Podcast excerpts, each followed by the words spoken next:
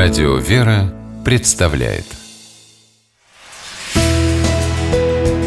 Литературный навигатор Здравствуйте! У микрофона Анна Шапилева. Вообразите себе осенний петербургский вечер. Пронизывающий ледяной ветер, пешеходы, подняв воротники, спешат по домам и не замечают подростка в тоненьком рваном пальтишке и насквозь промокших сапогах – он дует на покрасневшие от холода руки и с надеждой смотрит на прохожих. Вдруг кто-нибудь остановится и купит у него бумагу или конверты, которыми набит тяжелый короб за его спиной. Но люди бегут по своим делам и даже не смотрят на мальчугана. Так начинается повесть Константина Станюковича под названием «Антошка». Главный герой – сирота.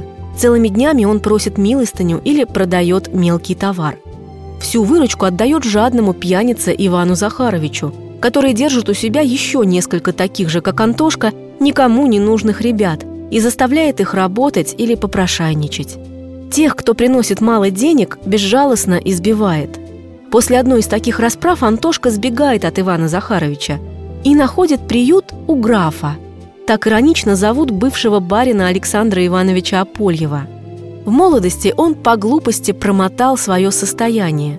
Родственники отказались от него, и вот уже много лет Апольев влачил жизнь самого обыкновенного нищего. Бездомный Антошка стал светлым лучом, озарившим одинокую и горькую жизнь отверженного человека. Озлобленное сердце Апольева смягчилось, охваченное чувством жалости, любви и заботы к такому же одинокому созданию, как и он сам. Антошка вернул его жизни смысл – но каким образом нищий, которому самому требуется помощь, сможет помочь мальчику? Оказывается, для открытого, сострадающего сердца нет ничего невозможного. Читателя ждет череда удивительных событий и неожиданных сюжетных поворотов. Литературный язык автора необычайно легок и приятен.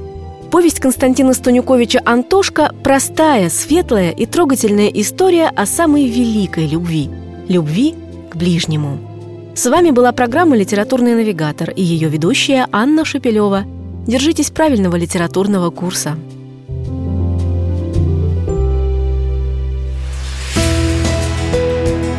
«Литературный навигатор»